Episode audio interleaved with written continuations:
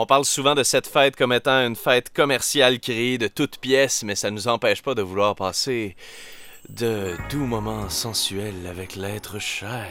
La Saint-Valentin, c'est dimanche. Et j'ai l'impression que j'entends tellement parler de gens qui disent Moi, je fête pas ça, la Saint-Valentin, je dépense pas pour ça, c'est justement, comme tu disais, une fête commerciale. Pourtant, selon un récent sondage pour le Conseil québécois du commerce de détail, Ah, sondage qui a été fait auprès de Québécois, Québécoises, il y a 82% des gens qui vont célébrer la Saint-Valentin.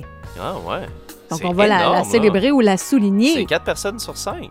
Évidemment. Donc, euh, la majorité qui dit qu'ils ne fêtent pas la Saint-Valentin, euh, à moins qu'elle se retrouve seulement dans mon entourage, mais 82% qui la fêtent, c'est beaucoup. Est-ce qu'on a une idée du montant que les gens dépensent? Oui!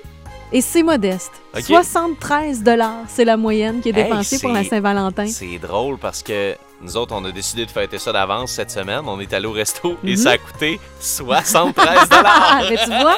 Et justement, euh, c'est un bon choix, le restaurant, parce qu'on a demandé aux femmes, bon, qu'est-ce que vous voulez le plus à la Saint-Valentin? Le resto, en grande majorité, à Ok. 58 Ouais. Les fleurs ont toujours la cote quand Ah même. C'est oui. toujours le fun pour une fille de recevoir des fleurs. Ben oui. Spectacle qui arrive, ou une sortie quelconque, là, arrive au troisième rang, suivi de bijoux et chocolat en dernier. Ah Donc, ouais. Là, les gars, si vous pensez offrir du chocolat, encore, essayez de penser à d'autres choses. C'est pas le choix le plus populaire parmi les filles. Les gars, restaurant aussi. Ah, ce que les gars préfèrent. Oui, Ouais. spectacle également. Donc là, on a un, par- un match parfait où, à la place des bijoux ou du chocolat, Ouais. de l'alcool. Ça, Non, mais c'est C'est ce vrai que c'est un beau cadeau. Une Pour petite, vrai, moi euh, j'adore bouteille. ça, une bouteille de, de, de, de, de- de spiritueux. Voilà. là.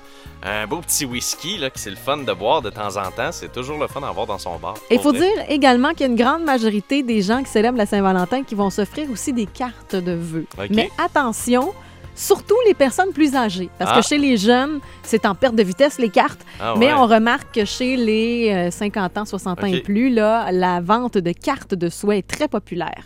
Voici U2 avec une chanson qui est justement en lien avec ça. Souvenir de 84, Pride in the Name of Love.